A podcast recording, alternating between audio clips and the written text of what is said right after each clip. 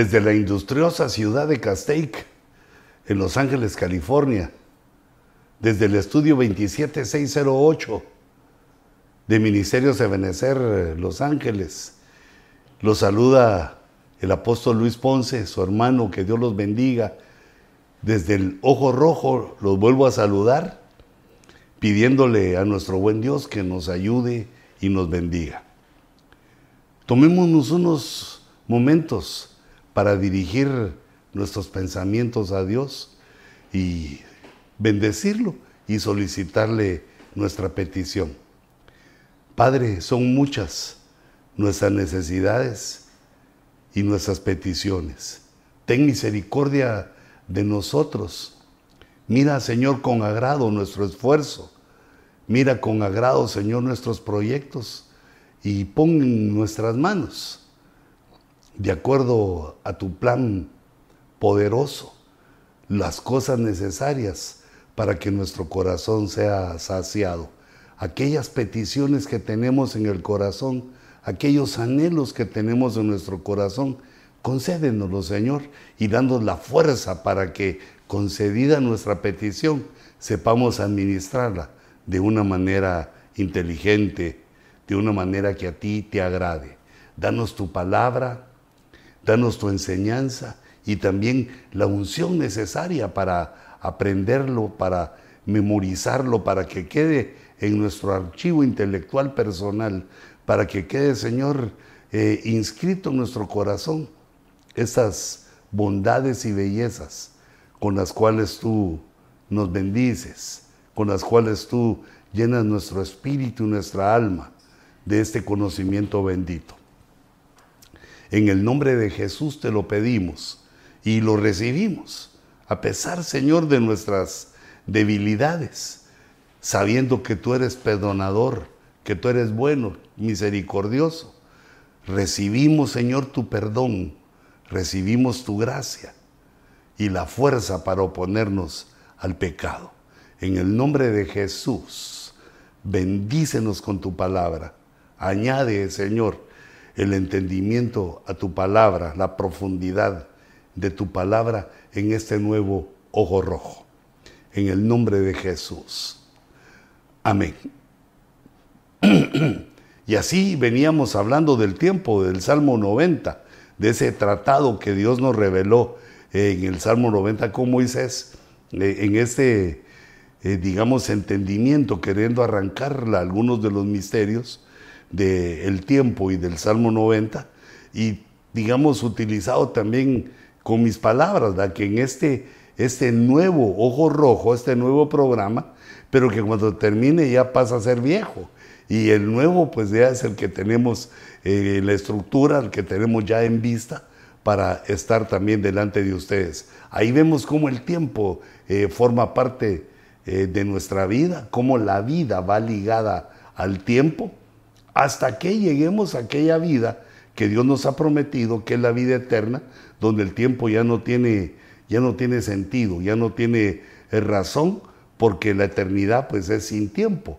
En, ese, en esa dimensión divina donde eh, nos encontramos con el tiempo y en la casa de Dios, a donde nos dice, volved hijos de los hombres, allá donde no hay tiempo y donde viviremos eh, para siempre en el reino que Dios ha preparado eh, para nosotros.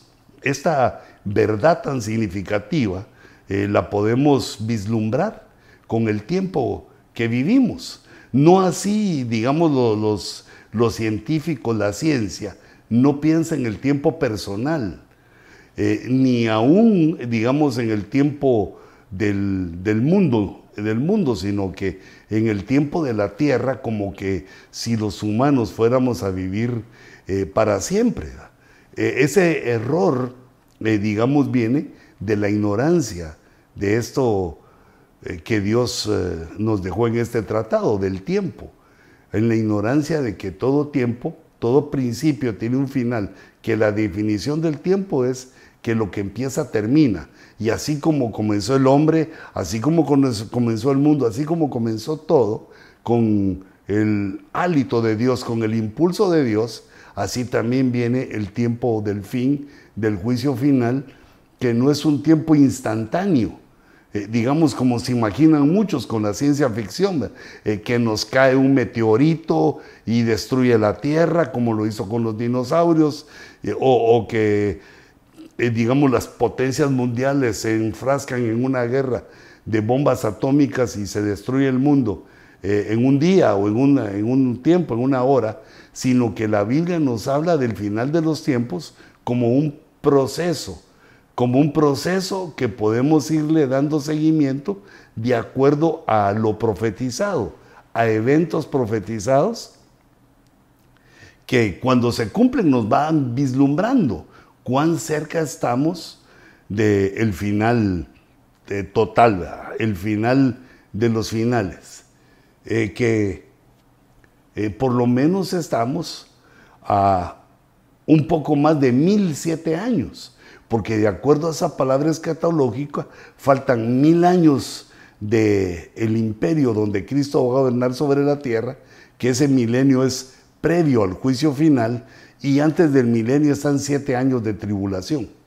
Por cuanto no hemos entrado a la tribulación, faltan esos siete más mil, mil siete años y un poco más mientras nos estamos acercando al cambio de, al nuevo orden mundial, a la tribulación y al, eso sí sería con cronómetro, con tiempo, los últimos mil siete años. Pero yo quisiera regresar un, ratito más a lo que veíamos del Salmo 90. Habíamos llegado a los nueve primeros versículos eh, impactantes y, el último versículo nos quedamos eh, platicando y meditando acerca de el corto tiempo del hombre y también que recoge la escritura cómo el tiempo de vida del hombre se ha ido acortando, como poéticamente lo pone la versión de las Américas, lo, eh, digamos, lo transcribe o lo, eh, lo pasa del hebreo al español, lo traduce y le da una interpretación también a la traducción para entender que Dios declinó. Si usa la palabra declinar todos nuestros días como un juicio que nuestro comportamiento como humanidad provocó el furor de Dios. Y la consecuencia del furor fue que declinó nuestros días y bajamos de un poco menos de mil a 120 y, y luego de 120 a entre 70 y 80 años. Y esto es lo que describe si lo vemos en nuestra, ahí en el tiempo, en el verso 10, los días de nuestra vida actual, aunque eh, hay personas que no llegan a ese tiempo y otros que rebasan, pero digamos la media, la mayoría, mm, está en este ciclo, entre 70 y 80 años que eh, prácticamente es cuando Dios nos pone un final. Dice, y en caso de mayor vigor, a 80 años. Los días de nuestra vida llegan a 70 años. Eh, eso nos quedamos meditando eh, en, el primer capítulo de este tiempo. los días de nuestra vida llegan a 70 años y en caso de mayor vigor, a 80 años. Ahí nos pone Dios el, eh, digamos, eh, los límites establecidos. Aunque puede ser que alguien pase un poco más de 80, pero ya son tiempos extras, ya está robando oxígeno y ya, eh, digamos, toca lo que dice el verso, volved, oh hijos de los hombres. Nos toca volver delante de Dios y, y, eso nos provoca una cierta tristeza y angustia en dejar lo que hemos vivido en esos eh, digamos, 80 años o, 100 años, 90, los que Dios nos dé, lo que hemos vivido, nos hemos encariñado a familiares, a cosas materiales, nos hemos encariñado a lo que tenemos. Y entonces nos es difícil dejarlo, pero debemos mantener en mente que por las promesas que Dios nos ha hecho, que es infinitamente mayor lo que tenemos allá. Bueno, de acuerdo a nuestro comportamiento aquí, de acuerdo a si hemos recibido a Cristo como nuestro Dios. Pero termina este verso, este verso diciendo, con todo eso, su orgullo, el orgullo de esa, esa vida, lo que nos podemos enorgullecer de esta vida es puro trabajo y pesar, situaciones difíciles, trabajar y vivir situaciones eh, difíciles que gracias a Dios eh, también tenemos eh, situaciones bonitas. Dice, porque pronto pasa, pronto pasa.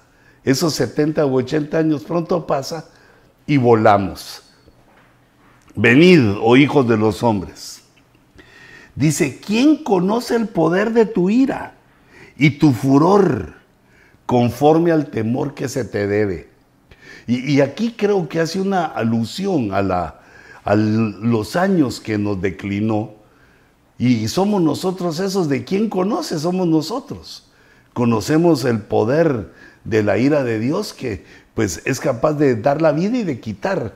Pero en este caso del furor, ¿va? Es, la mano de Dios es la que nos hace, eh, la que enferma y sana, la que nos da sufrimiento y también nos consuela con el sufrimiento. ¿Quién conoce tu ira? ¿Quién conoce el poder de tu ira y tu furor, tu furor, conforme al temor que se te debe? E, ese temor de Dios que le debemos. Mm, yo lo subrayo aquí. Ese temor de Dios debemos entenderlo en el tiempo que hemos eh, no solo perdido, sino que los años que nos han sido arrancados por el furor de la ira de Dios, eh, en su furor ha declinado nuestros años. Deberíamos de vivir más. Por ejemplo, eh, digamos, vemos que Noé tenía 500 años de vida. Fíjate, qué cúmulo de cosas puede retener la memoria de un hombre o el entendimiento de un hombre, cómo puede crecer el conocimiento, la inteligencia, la sabiduría de un hombre que ha vivido 500 años. Y nosotros vemos cómo nos vamos acercando al final de la vida de 70 y 80 de años, de acuerdo al Salmo 90, y cómo entre más vida tenemos, digamos, más conocemos la experiencia, el entendimiento, va mejorando. Si en 80 años llegamos a tener, digamos, una sabiduría eh, notable por el tiempo y a lo que nos hemos entregado, ¿Qué, pasará cinco veces más si viviéramos 400 años?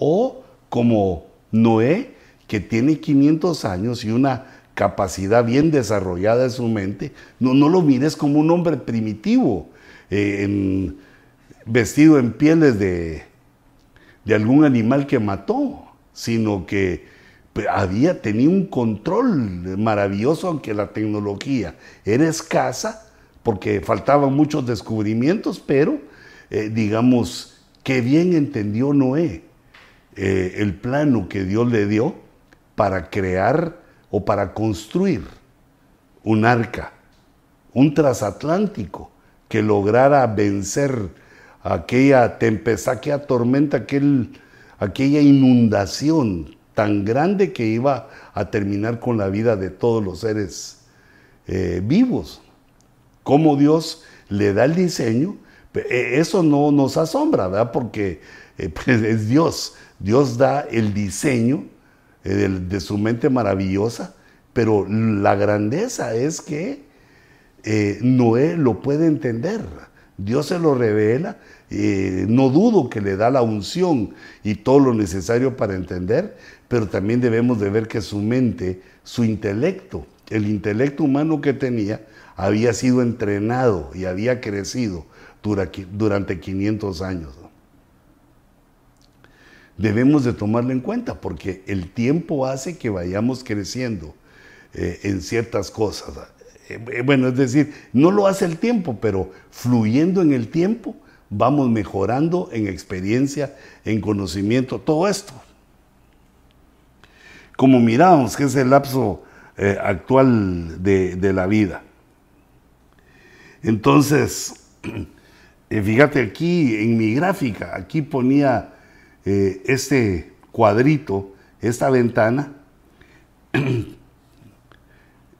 con algunas cosas. El universo, esa U que puse ahí, es universo. El universo está sujeto al reloj. está sujeto al tiempo. Es medible el tiempo. El tiempo camina en una sola dirección hacia adelante. Nada lo detiene. No hay ningún fenómeno conocido que detenga el tiempo, excepto la mano de Dios, cuando detiene el tiempo, eh, eh, digamos, en la batalla de Josué, eh, que el sol y la luna se detienen, se detiene todo el universo, se detiene el tiempo. Es un tiempo ahí perdido que nos da la escritura, se detiene el tiempo, pero son fenómenos, eh, digamos, si le logramos llamar fenómenos, es la mano de Dios la única que puede detener el tiempo, porque esas son las características del tiempo en el universo conocido. Lo podemos medir, ya vimos las mediciones que nos da la Biblia en años humanos, en tiempo angélico y en tiempo eh, también de potestades superiores a los ángeles. Eh, es medible entonces el tiempo, camina en una sola dirección hacia adelante para provocar el presente, el pasado y el futuro.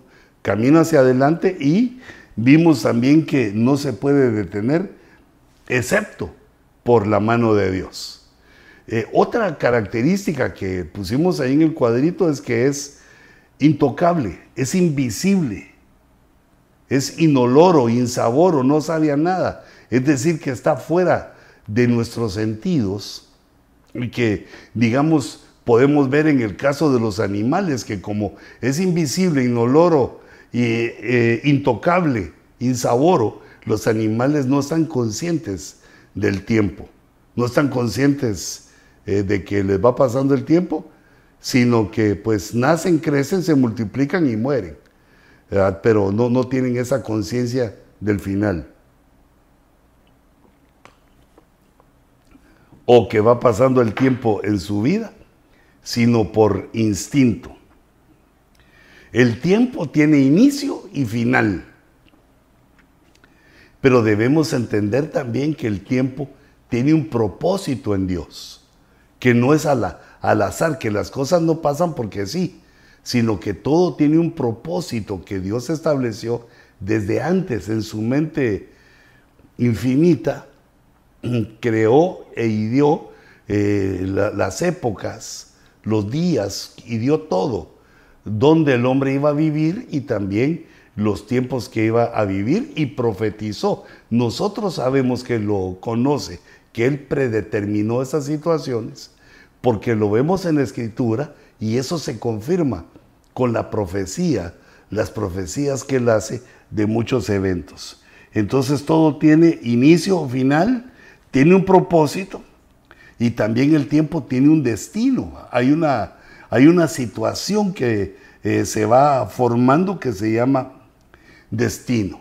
Y la última que puse en el cuadrito, pues dije, deben haber más, hasta donde me alcanza a mí, tú agregale otras que el Señor te dé, eh, pero yo puse ahí que el tiempo rige nuestra vida, que no hay forma de escaparnos del tiempo, rige nuestra vida y por lo tanto debemos aprender a vivir eh, pues de un modo más o menos ordenado por medio de agendas, qué vamos a hacer, qué vamos a enfrentar, cómo lo vamos a hacer, vivir por medio de una planificación, de una agenda, porque el tiempo rige, invade nuestra vida y no podemos escapar de él. Ah, hasta que lleguemos a la eternidad, no podemos escapar de él. Entonces, por lo tanto, debemos administrarlo, debemos agendar, debemos hacer nuestros horarios para que el tiempo no nos controle a nosotros, sino nosotros controlemos al tiempo, para que el tiempo no pase no pasen nuestros días sin que ganemos situaciones, sin que hagamos cosas, y es decir, utilizar bien el tiempo, que es uno de los consejos que nos da la Biblia. Utilizar bien el tiempo porque los días son escasos. Entonces, les dejo ahí ese cuadrito, si, si me llevas ahí a la, presentación, para que quede ese cuadro eh, completo, donde ustedes pues lo pueden ver, lo pueden fotografiar para que para llevarlo y, e ir sacándole más cosas, que eh, esas son las ideas que yo pongo, pero eh, deben haber muchas más cosas ahí que sacar del tiempo, porque el tiempo es bien complejo. Y entonces hasta ahí, digamos, llegamos, eh, eh, concluimos en el verso 10, en el Salmo 90, pero hay más. Hay más. Y esta parte, me estoy saltando el verso 11 y estoy llegando al verso 12, que ese es uno de los versos. Y yo creo que ese es el verso que me atrajo al Salmo 90, a leerlo todo, al, buscar algo, porque eh, dice aquí el verso 12, que es un verso muy conocido, enséñanos a contar. Lo voy poniendo así por partes, como eh, queriendo analizarlo por partes. Le está pidiendo Moisés a Dios que nos enseñe a contar. Pero digamos nosotros sabemos contar. Podemos contar eh, cosas, sabemos cómo contar, es una tras de otra y va creciendo en número o decreciendo. tenemos un conocimiento de contar, una forma de contar, pero aquí nos abre la mente eh, esta codificación del tiempo con esta petición de Moisés. Señor, enséñanos a contar, quiere decir que hay otras formas. Hay otras formas de contar que no conocemos. Hay otras formas que debemos aprender de contar, debemos aprender a contar de esa manera, pero digamos, para mí la revelación ahí es que hay otras formas que son divinas, porque Dios enséñanos. Ya no es el contar de cuando uno tiene un billete, va a comprar algo y exige su cambio, exige su vuelto, exige que le den, eh, digamos, la diferencia. Y para eso hay un conteo, hay una forma, digamos la forma de, conteo eh, por lo regular es matemática, basándonos en el conocimiento matemático, pero ahí podemos meter también las extremidades, como nos pasaba en las clases, en los exámenes de matemáticas, que con mucha dificultad se lograban notas eh, altas, como cienes o, saberlo todo. Hay errores en los conteos, errores de mente, equivocaciones en aplicación y también en el trato de los números. Hay errores. Entonces, sabiendo que nuestra mentalidad es finita y, equívoca, errónea, y por eso es que, eh, digamos, siempre de vez en cuando les digo, hermanos, si ven algo que no coincide, algo que no les checa de lo que digo, por favor, háblenme a luisponce57 arroba hotmail.com. Escríbame a mi correo electrónico luisponce57 arroba hotmail.com y entonces yo les voy a contestar ahí. Y si me equivoco, también yo lo voy a hablar en, los siguientes ojos rojos para que, eh, digamos, para que el error no, no, no siga adelante, sino detenerlo. Cuando un error se comete, pues debe ser entendido que nadie es perfecto y tener pues la gallardía, la valentía de corregir, corregir el error. Porque no por un error humano eh, se hace, eh, se denigra una verdad.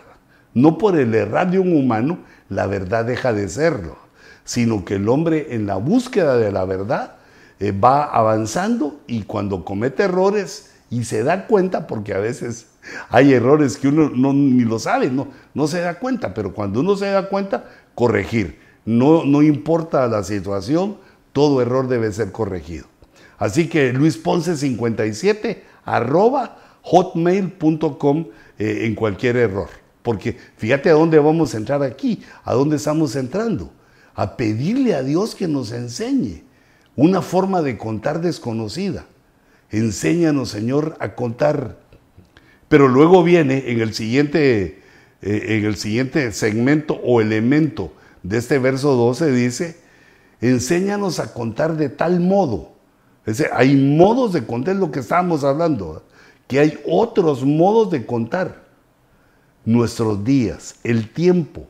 El tiempo se puede contar de varios modos desconocidos y aquí Moisés le pide que nos muestre esos otros modos, esos eh, de tal modo, enséñanos a contar de tal modo que traigamos al corazón sabiduría.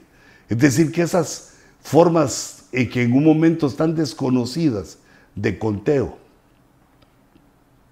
y las cuales le pedimos a Dios que nos la muestre, que nos, que nos enseñe, que nos dé la capacidad de entender y nos dé la revelación para saber lo que está oculto a los ojos del hombre, eh, esa forma de contar de tal modo que trae al corazón, al corazón sabiduría. Entonces aquí, digamos, sería, eh, sería ese, Señor, enséñanos a contar nuestros días, a contar el tiempo. Enséñanos a entender el tiempo. E, este, este saber que se está pidiendo ahí, cuando uno analiza la, palabra, digamos, las, las, palabras hebreas que se están utilizando, dice que es un saber por medio de la observación. Si me pasas a la gráfica para que eh, ahí lo puse, mira, hasta arriba. Eh, saber, queremos saber, contar, pero ese saber se nos es enseñado por observación, por reflexión y por experiencia. Eso quiere decir la palabra, que digamos Dios va a utilizar para revelarnos esa forma de contar el tiempo observando, eh, en la lectura, digamos, en la observación, eh, yo lo traduciría poner atención, digamos, con lo que tenemos de nuestro, de nuestro intelecto, poner la atención necesaria para que en la observación alcancemos a ver cosas que otros no ven. Luego la reflexión, ese ya es eh, el tiempo dado a pensar en ese conocimiento que hemos obtenido, en esa forma de analizar, de darle vueltas, mirarlo por varios lados, buscar qué significa, buscar cómo se tradujo en otras versiones, ya es una forma de reflexionar. Hay que observar, hay que reflexionar y la última es la, experiencia. Se va haciendo error y acierto, error y acierto se va procurando buscar en el error y en el acierto, juntando los aciertos, vamos llegando a la verdad. La suma de tu palabra es la verdad. Cuando se van sumando las cosas, se van agregando, se, lleva, se llega a una, digamos, a una verdad total. Mientras los elementos se van sumando, es la verdad, pero está todavía incompleta, porque hay verdades que son gigantescas. Pero esta forma de saber, enséñanos a contar de tal modo nuestra, nuestros días para que traigamos al corazón sabiduría, ese saber, eh, digamos, dice, regresame al, ahí a la, dice el diccionario que se puede saber por estos tres métodos. Es eh, observación, reflexión experiencia. Y es el método que Dios utiliza.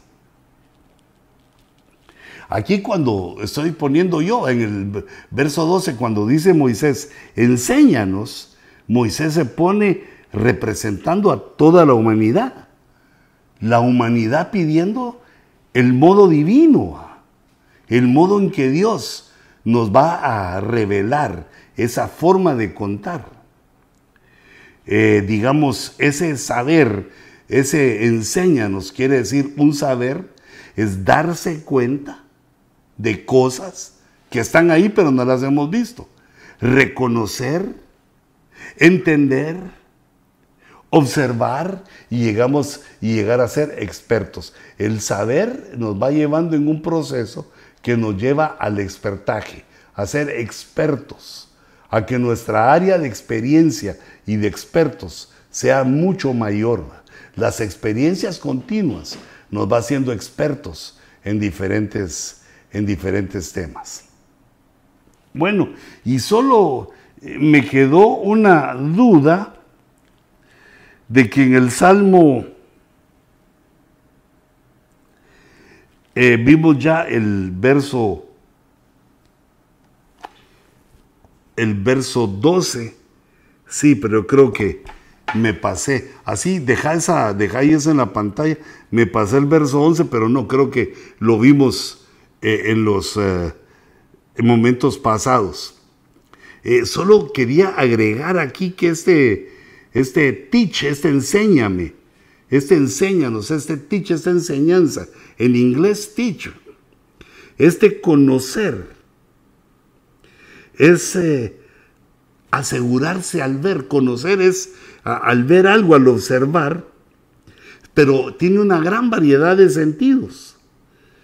Podemos ver en sentido figurativo, en sentido literal, pero la observación es muy importante al poner atención, porque el poner atención nos ayuda a ganar entendimiento, comprender, descubrir con la experiencia, discernir en la reflexión, ver la diferencia de los objetos, eh, también enseñar lo que uno aprende. Eh, nos da otra visión, se aprende más al enseñar que al aprender propiamente dicho. Eh, aprendemos a examinar, a experimentar, a notar, a percibir. Y aquí viene lo tremendo, también a pronosticar, a reconocer, a señalar. Ese como, este como proceso del conocimiento, cuando dice, enséñanos, teach, queremos saber, porque el saber nos va a llevar a poder pronosticar, pero no eh, digamos, basados en un falso es mover espiritual, sino pronosticar de acuerdo a la profecía bíblica. Querer conocer, querer saber, formas de contar para poder, eh, digamos, pronosticar, predecir, profetizar, darle forma a las profecías. Entonces, bueno, este salmo es maravilloso, pero yo quisiera que extendiéramos un poquito más en este verso 12. No, no corramos porque pues el tiempo nos, nos agarra, pero no corramos. La versión NTV, fíjate cómo dice, cómo traduce el verso 12 del Salmo 90. Dice, enséñanos a entender la brevedad de la vida para que crezcamos en sabiduría. Fíjate cómo lo, eh, lo pone aquí. Una de las formas que tenemos que aprender a contar es por la brevedad o la brevedad de la vida, que es prácticamente lo que veníamos aprendiendo, de los mil años, casi mil años que vivimos o que vivíamos, se cortó a 120 y luego también quedó en 70 y 80 hasta ahora. Enséñanos a entender la brevedad de la vida. Y yo creo que eso es muy importante. Va más allá de saber el tiempo, porque entender la brevedad de la vida nos lleva a, entender la forma de comportarnos en la vida, la forma de vivir, entender que esta brevedad no es todo, sino que después de la brevedad viene la eternidad, vienen las cosas eternas. Que el buen Dios nos ayude, eh, conforme su palabra, a aprender a vivir esta brevedad para que la eternidad, porque la brevedad de la vida es comparada a la eternidad. Con la eternidad, la vida que vivimos sobre la tierra es menos que un suspiro. Entonces, entender esa brevedad nos da la grandeza de aspirar a lo eterno. Y lo eterno no se puede aspirar sin Dios. Y no se puede aspirar sin la revelación de Dios y sabemos que la revelación de Dios es Jesucristo, que Jesucristo es el verbo encarnado, que Jesucristo es nuestro Dios y que Él hizo un sacrificio para salvarnos y que debemos arrepentirnos de nuestros pecados, debemos arrepentirnos y recibir a Cristo en nuestro corazón y procurar no pecar más. Hay otra versión que puse aquí, la versión Dios habla hoy. Dice, enséñanos a contar bien nuestros días para que nuestra mente alcance sabiduría. Ya eh, de esta manera lo entendemos de otra forma. Enséñanos a contar bien. Eh, podría, podríamos estar hablando de, eh, digamos, por dónde vamos en nuestra vida si aún somos niños, si ya estamos de adolescentes, si ya somos hombres o si ya estamos en la parte final. Enséñanos a contar bien. eh, que no, no, lo, no contemos solamente, sino a contar bien con entendimiento. No solo la brevedad de la vida, sino por dónde andamos, por dónde vamos en nuestra vida. Y la otra versión que ponía yo ahí, si me ayudas ahí, la BDP, dice a calcular nuestros años. Eh, es que, mira, esto, esto es importante, digamos, mientras tenemos a la vista esos, eh, estos versos, eh, porque el tiempo provoca orden. El tiempo Dios lo pone para provocar un orden, para que no sea una confusión. El tiempo nos ayuda a entender, digamos, por medio de la cronología, por medio de la historia, el orden de los eventos. Eh, mira, poneme mejor ahí en la donde voy leyendo. El orden de los eventos nos da significados, hay diseños y podemos arrancar de ahí la verdad de Dios. Recordemos que la matemática es exacta, pero el, el error es humano. Entonces, por medio de la matemática podemos calcular, porque dice entender la brevedad de la vida, la NTV. La Dios habla hoy lo traduce como hay que contar bien, ubicarnos bien, saber dónde andamos. Y la BPD a calcular nuestros años. Ya calcular eh, es otra función de nuestro entendimiento. Calcular nuestros años para que nuestro corazón alcance sabiduría. Entonces ya calcular es aproximar. A, calcular, digamos, es, además de lo numérico de contar, digamos, es eh, ver el efecto, el efecto que tiene, el tiempo en nuestra vida, como dijimos, a corto, a largo, a corto, a mediano y largo plazo, tenemos que tomar en cuenta también para calcular el origen, porque eh, el tiempo involucra orden. El origen antes de que llegue el fin, porque después del fin, llegado el fin, ya no se puede hacer nada. Y entonces ahí ya con este cálculo de nuestros años, ya no solo estamos hablando de los años de vida, sino podemos ampliarlo a los años de la humanidad. Entonces ya podemos hacer un pronóstico podemos ver presagios, podemos predecir con datos del pasado y del presente, podemos incursionar en el futuro. E, es decir, pues, la, la idea nos lo da la Biblia. La Biblia nos da proféticamente los eventos. Cuando nosotros tomamos los eventos y los incluimos en una línea de tiempo, le damos una, un orden cronológico al tiempo, que eso también es matemática, es orden, el tiempo es orden, ubicarlo de acuerdo a cómo han sucedido los eventos. Y entonces ahí ya podemos predecir, podemos ver diseños, porque dijimos que el tiempo eh, son ciclos. Y con ese entendimiento, algún entendimiento del tiempo que estamos obteniendo en ese tratado maravilloso, es un tratado bello del tiempo.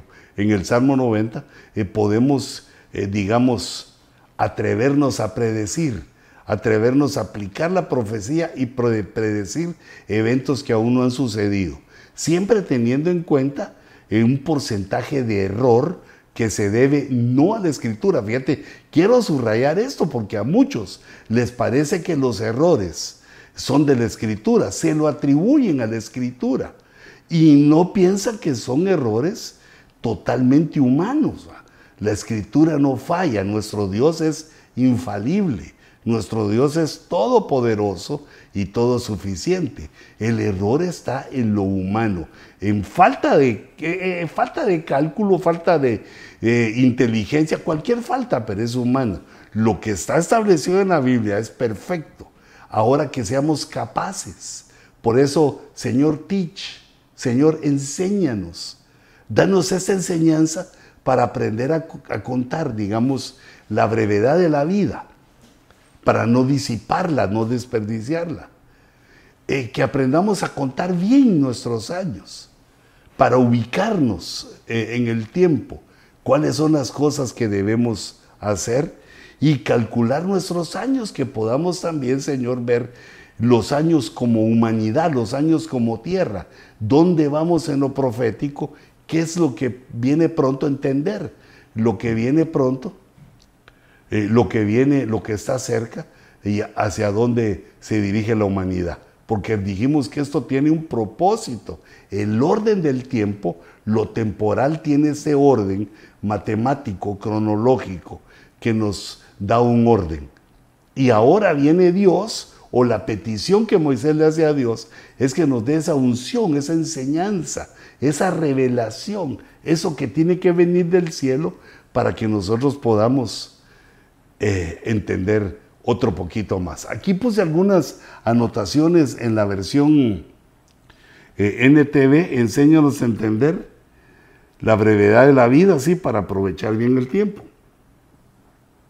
Y puse este cuadrito aquí porque esta nueva faceta del tiempo que vemos que nos da un orden, una forma de organizar para que no sea que algo por todos lados sin sentido, eh, podemos utilizar el orden, eh, digamos, gráficamente en líneas de tiempo, ah, utilizando lo cronológico y también comprendiendo los ciclos, eh, el pasado, el presente y el futuro. Son, digamos, armas mentales con que Dios teach, con que Dios nos enseña, nos da eh, herramientas para ordenar e ir entendiendo. O sea que no lo tomemos como que es un luzazo que de repente viene algo y lo entendemos, sino que Dios nos lo va dando en el trabajo, cuando estamos eh, procurando, estudiando, leyendo, nos los va dando cuando hacemos nuestra línea del tiempo y vamos eh, fallando, equivocándonos, corrigiendo hasta que llegamos a un orden cronológico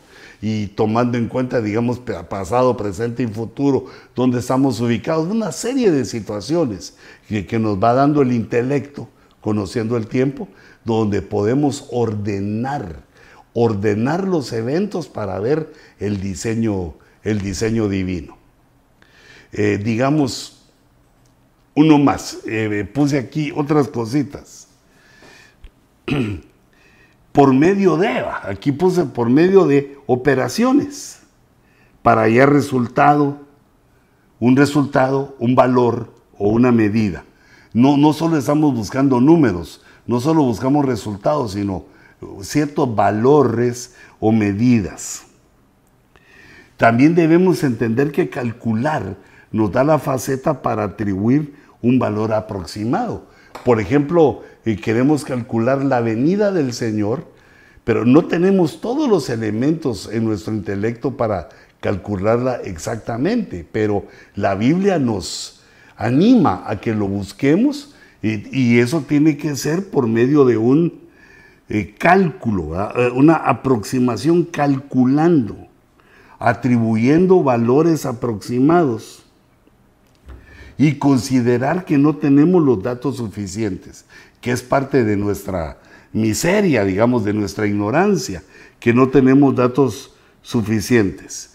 Y luego también otra situación que el orden y el tiempo eh, nos lleva es la que la número uno que puse en ese anaranjado, en el cuadro anaranjado, que el tiempo nos permite considerar. El tiempo nos permite considerar causas y efectos. La causa queda en el pasado y el efecto lo vemos en el presente y lo podemos, eh, eh, digamos, predecir para el futuro.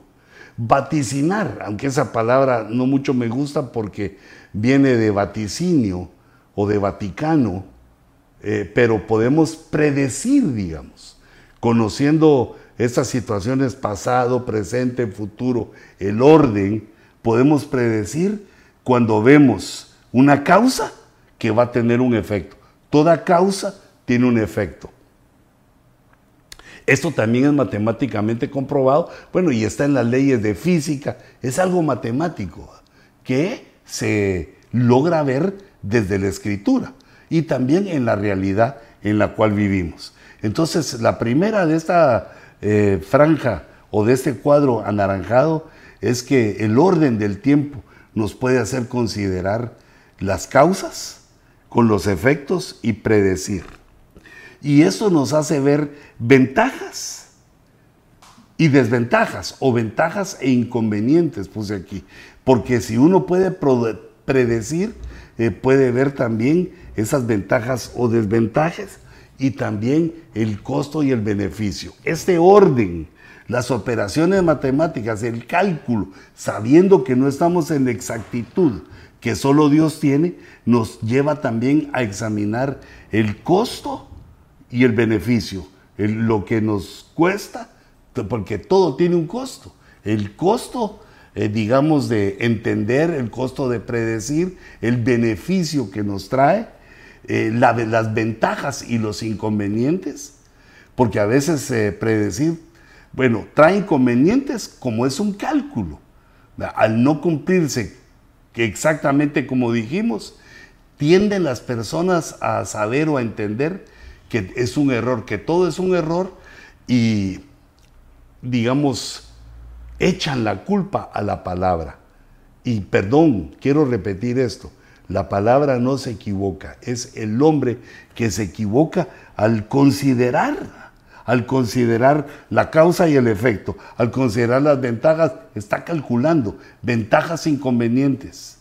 El calcular costo y beneficio, todos esos son cálculos en los cuales podemos equivocarnos. Pero vemos como en este verso 12 eh, del Teach, enséñanos, oh Jehová, eh, a contar el tiempo de una manera que es tuya, de tal modo que venga acá la sabiduría, podemos extraer todo esto. El, el orden, como lo pusimos en el cuadro verde, es entender del orden que da claridad a nuestra mente y le da claridad cuando representamos o predecimos cosas para el futuro. Y el cuadro anaranjado también, eh, que nos habla del cálculo, que como son operaciones matemáticas, los resultados eh, no, son exactos, pueden ser valores, pueden ser medidas, no, no son exactos. Y ese cálculo lo debemos considerar siempre, porque no tenemos los datos suficientes, no tenemos los datos totales, a menos que Dios nos lo revele. Y todo esto que estamos viendo ahorita, pues nos va a servir para los, eh, digamos, quería ponerlos así en claro, para ver eh, situaciones que tenemos que debemos analizar en el futuro con respecto a, la venida del Señor. ¿Cómo debemos ver los cálculos de la venida del Señor? No de una manera exacta, sino que estamos calculando y con el conocimiento esto, este conocimiento de que no tenemos todos los datos y por lo tanto eso hace que nuestra teoría esté pues de alguna manera fallida, que pueda fallar eh, esa teoría. Eh, y por eso miremos el verso 13. Si eh, le agregamos un poquito, miren el verso 13, porque yo me estuve refiriendo a la venida del Señor. Y en el verso 13 dice, vuelve, vuelve, Señor. El Señor no está, vuelve, regresa. Y que esto también a todas luces, eh, así de una manera meridiana, vemos la luz del mediodía para ver qué está hablando aquí Moisés de Jehová, como lo había visto en el monte, como había aparecido portentosamente muchas veces a Israel, y también para nosotros su significado es el Señor Jesucristo, porque esa palabra Señor es Jehová, y el Señor Jesús dijo en varias ocasiones que el Padre y Él eran uno. Entonces aquí, para nosotros, en el año 2022, para nosotros es, vuelve, vuelve Señor Jesús, vuelve, ven Señor Jesús. ¿Hasta cuándo? Dice. Ya según el cálculo de nuestra vida, que es entre 70 y 80 años, según ese cálculo, Señor,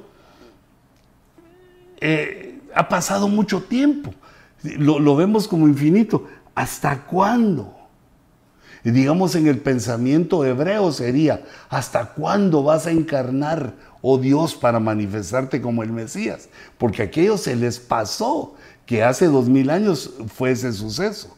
Por eso pongo aquí en el, en el verso 13, eh, digamos en el PowerPoint, eh, pongo que ese vuelve, se refiere, le estaba diciendo Moisés a Dios, Señor, ven ahora ya en tu forma corporal, eh, como encarnación, pero como el tiempo se le pasó, ahora nos toca a nosotros decir, Señor, vuelve tu parucía para raptar a tu iglesia. Y luego en la tribulación dirán, Señor, ven, que todo ojo te vea. Son, eh, digamos, vuelve, Jehová vuelve, Señor. ¿Hasta cuándo se está refiriendo a los lapsos de tiempo que los humanos debemos esperar? Eh, digamos, de tener la paciencia, la espera, aunque no ocurra en nuestro lapso de vida, estar esperando el evento que viene, sabiendo que Jesús ya encarnó e hizo su sacrificio. La espera que tenemos ahorita es, en este momento actual, es la parucía. Es decir, que Jesús aparezca solo a la iglesia en lo que llamamos el rapto, el arpazo, que aparezca solo para la iglesia eh, y que de ahí se extraiga la novia, a la iglesia novia que contrae bodas con el Señor Jesucristo. ¿Hasta cuándo, Señor? ¿Hasta cuándo te vamos a esperar? Compadécete de tus siervos. Porque la espera eh, tiene una carga. Cuando la espera de lo que anhelamos es mucho, el corazón se enferma, dice el proverbio. El corazón tiene un anhelo, anhelo y lo espera. Y espera las promesas, espera lo, aquello que Dios ha prometido, pero nos podemos cansar de esperar pero que eso no acontezca con nosotros. La forma de no cansarse de esperar es posar nuestros ojos en la escritura, es ver, eh, digamos, por medio del orden del tiempo, la cronología, la cronología en la línea del tiempo, ir analizando los eventos e ir investigando y acercándonos poco a poco a la exactitud del tiempo de su venida, ya que pues la Biblia nos promete que vamos a saber que si velamos, según Apocalipsis 3.3, que si estamos eh, despiertos, que si estamos atentos a buscar, a pedir ese teach, ese enséñanos Señor a contar los días, a contar el tiempo. Si estamos en esa situación, vamos a saber el tiempo de la venida y esa es una de las esperanzas con que mi alma agarra fuerza. Cuando dice aquí, ¿hasta cuándo, Señor? Agarro fuerza, que dice hasta cuándo, eh, sabiendo que en la investigación, en el estudio, en la lectura, en el ojo rojo platicando, oyendo al apóstol Sergio, oyendo a los otros apóstoles, oyendo lo que se predica, lo que Dios le va dando a nuestro ministerio, eh, vamos entendiendo y, y vamos acercándonos a ese conocimiento final. Y compadécete de tus siervos, dice. Sácianos por la mañana, ya estoy en el verso 14. Sácianos por la mañana con tu misericordia y cantaremos con gozo y nos alegraremos todos nuestros días. Aquí subrayé el pensamiento todos nuestros días porque nos enseña este verso cómo debe pasar nuestro tiempo no solo en las cosas mundanas y en la vida, sino que aquí dice, esperando la misericordia de Dios, cantando, alabando, esperando la misericordia, cantando, pero con gozo, cantando con gozo y con alegría. Debemos vivir en la esperanza del cumplimiento de las promesas de Dios, eh, buscando que Dios nos enseñe que Dios traiga ese teach, ese conocimiento magisterial, esa revelación, para que nosotros con sabiduría podamos entender esto. Pero en todo momento que estemos en la alabanza, en la adoración, en la alegría, esperando la misericordia de nuestro Dios. Eh, esa enfermedad del estrés, el estrés que se va formando invisible, que es una enfermedad invisible y de, alma, que el alma se va cargando, dice la Biblia que nosotros echemos nuestras cargas sobre Dios. Hay varias medicinas para eso, que echemos nuestras cargas sobre Dios, porque este es un efecto del tiempo. Cuando el tiempo va pasando sobre nosotros, sobre nuestra vida, digamos, va, va caminando nuestra vida, el tiempo va cargándonos también por ciertos conocimientos, las penas, los desconsuelos, no solo las propias, las familiares, las de otros, aquellos que ministran, se van cargando, eh, digamos, se van estresando en esta enfermedad del alma y entonces la Biblia dice que nosotros debemos descargarnos delante de Dios, poner nuestras cargas delante, delante del Señor. Importante, hijitos. No, no, ¿para qué las llevas tú? ¿O para qué las voy a llevar yo? Las cargas, digamos, en oración, se ponen delante del Señor. Eh, digamos, las cargas, dice la Escritura, que la buena palabra calma la angustia. Esa es otra forma de quitar el estrés. Oír la palabra, echar en oración nuestras cargas delante del Señor y la tercera, eh, digamos, mm, la tercera medicina espiritual para el estrés que nos causa el tiempo, tomando, digamos, en este caso que eh, el estrés es una causa del tiempo, es un efecto negativo, enfermizo para el hombre a causa del tiempo que se va cargando, pero la tercera cosa que quería recomendarte para que no, no, no, no andes eh, estresado es eh, entrar a la adoración, entrar al lugar santísimo. Para eso vamos a la iglesia. Ahí ponemos nuestras cargas en el Señor, oímos la buena palabra que nos consuela y, nos quita la angustia y, después también levantando nuestras manos y adorando a Dios, eh, metiéndonos en el lugar santísimo para adorar a Dios, ahí se van, se van las cargas y desaparece el estrés y somos fortalecidos de nuevo para ir a enfrentar eh, todas las situaciones de nuestra vida. Por eso dice, sácianos por la mañana. ¿Cómo? ¿Qué saciedad es esa? Del alma. Sácianos con tu misericordia porque sabemos que son nuevas cada día. Y, y para eso que podamos cantar con gozo y alegrarnos. Todos. Mira, no es el domingo o el viernes o el día del culto. No, no es, dice, todos nuestros días, en todos los días. Alégranos conforme a los días que nos afligiste. Y entonces aquí también nos da el entendimiento de que va, son así como hemos sufrido, así como hemos sido afligidos. También viene el día de la alegría y la felicidad. No todo es malo. No todo es malo.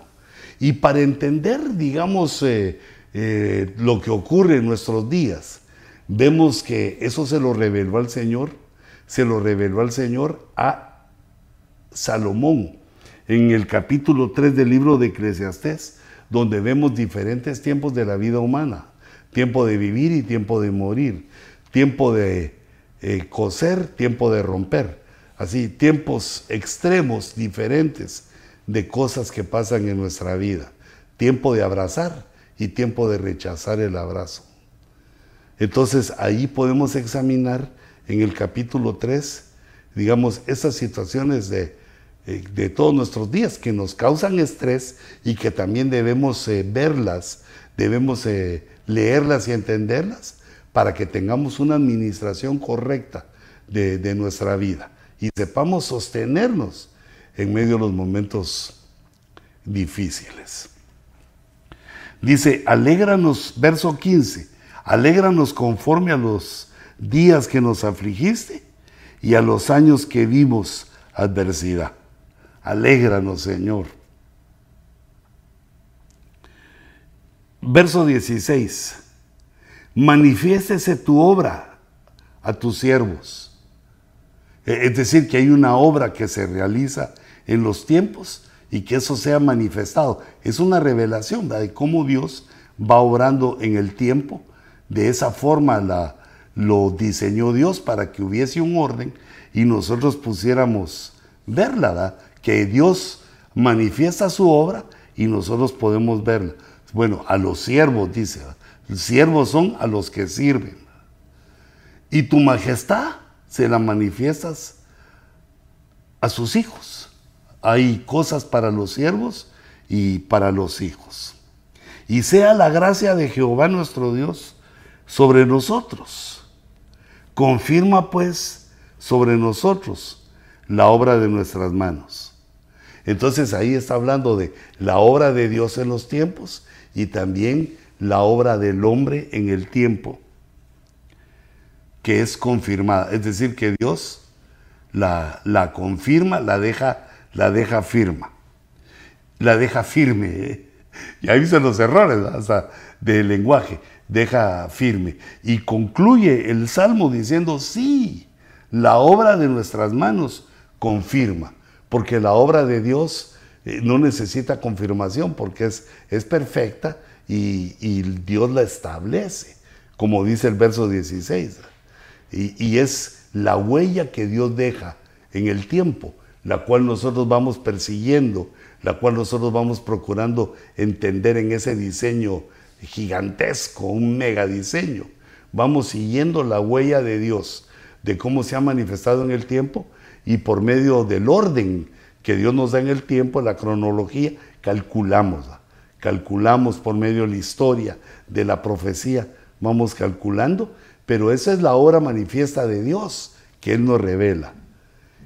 Y ahora también le pedimos, Señor, en el tiempo de nuestra vida, hemos hecho una obra, por favor, confírmala.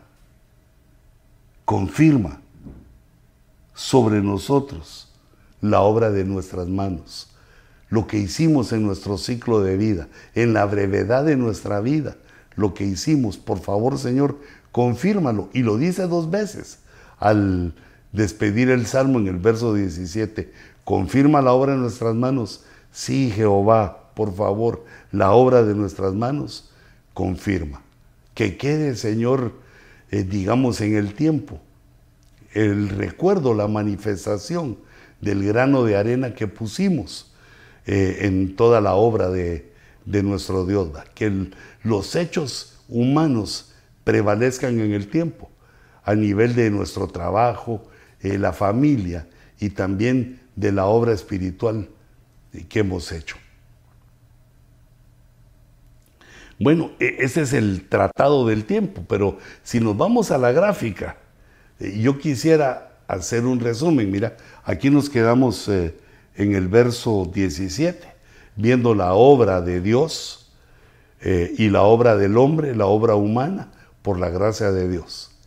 Y entonces luego aquí, pues hice una gráfica final, una gráfica eh, del tiempo, donde, digamos, queremos entender ese modo divino de que pide el verso 12 queremos entender eh, esa forma divina de contar, ese teach de nuestros días. Entonces vemos lo primero, eh, digamos resumiendo lo que vimos en el Salmo, vemos que es un diseño, el tiempo, eh, digamos aplicado al hombre, es un diseño generacional, que el hombre por oleadas viene a la tierra a cumplir en la brevedad de su vida una función. Luego también vimos, aunque no está en el orden correcto, pero vimos que tenemos una preexistencia, que nosotros no somos cuerpos con alma, sino que somos espíritus que Dios les dio alma y cuerpo, que tuvimos una preexistencia y que somos eh, hijos de Dios eh, en espíritu. Eh, ese sería el punto que puse ahí, preexistencia. Luego también nos enseña esta nueva forma de contar que se desprende del tratado del tiempo del Salmo 90, debemos entender también que hay eternidad, que la eternidad es divina, que está solo en Dios y a los que Él invite a la eternidad. Y también está el tiempo que funciona para la criatura. La eternidad es sin tiempo, no hay tiempo. Y el tiempo es para la criatura que tiene un principio y tiene un fin. Además también podemos agregar que hay tiempos señalados, que ya Dios ubicó por medio de profecía, tiempos señalados que en un tiempo eh, se va a cumplir tal cosa. Son, eh, digamos, como que Dios pusiera el dedito en la línea del tiempo, pusiera su dedo y dijera, aquí, esto va a ocurrir aquí. Hay un tiempo señalado. Como una de las profecías más tremendas, increíbles de tiempo señalado es la restauración de Israel como nación. Ese es un tiempo que Dios señaló y que lo vimos cumplido de acuerdo a nuestro calendario en el año 1948, después del nacimiento de Cristo. Pero regresemos a mi relojito, a, ese relojito que estaba llenando, porque no solo entendemos los tiempos señalados, sino que también entendemos que hay diferente forma de contar el tiempo. El tiempo humano que se cuenta en relación a las vueltas que da la Tierra alrededor del Sol eh, y también a eh, todo el espacio que se recorre, eh, digamos, en una órbita alrededor del Sol. Así calculamos los días y calculamos los años. Pero también hay otros cálculos para los ángeles y para otros tipos de potestades. Otra cosa que aprendimos es la reducción del tiempo de vida del hombre. Porque si Dios eh, no nos lo revela, estamos eh, perdidos, así como digamos que para los científicos es, eh, digamos, increíble, no, no, no, no lo pueden lograr ver, digamos que el hombre haya vivido antes eh, tanto tiempo y cómo se ha reducido la vida. Para ellos es eh, evolución, es genética, le dan las teorías humanas. Pero el tiempo también nos enseña que las teorías humanas fallan porque en un momento determinado no tenemos todo el conocimiento. Y por eso vemos que las teorías son, digamos, temporales, que hasta donde logramos ver nos sirven por un tiempo. Y cuando vienen otros datos que faltaban, pues cambia la cosa y crecemos, subimos, mejoramos, nos vamos acercando a un mejor cálculo. Qué bendición, qué belleza la que Dios nos ha dejado en la escritura, eh, que nos da, digamos, un ponernos de tú a tú con los científicos para entender el tiempo, pero desde una manera eh, de la revelación de Dios al cual le damos gloria y le damos gracias, porque Él es el que ha, pues, permitido eso, es el que nos ha dejado eh, saber esto, entender esto, y le ha dado un orden a nuestro universo, le ha dado, eh, digamos, el tiempo como una cuarta dimensión o quinta dimensión, depende cómo lo veamos, pero ha puesto una dimensión para que nosotros podamos conocer lo último, lo escatos, la profecía, y podamos eh, predecir y calcular mientras esperamos el cumplimiento glorioso, mientras esperamos con paciencia que se cumpla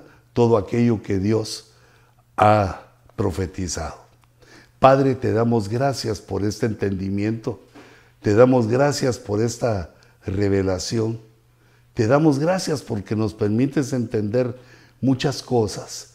Y te ruego, Señor, que nos sigas enseñando, que nos enseñes más de la forma de contar, que nos des los datos que necesitamos, los datos necesarios para que nuestro conteo sea de una mejor manera, para que nuestro conteo sea eh, más exacto que nuestro cálculo, llegue a la exactitud para calcular, eh, Señor, los días de tu venida.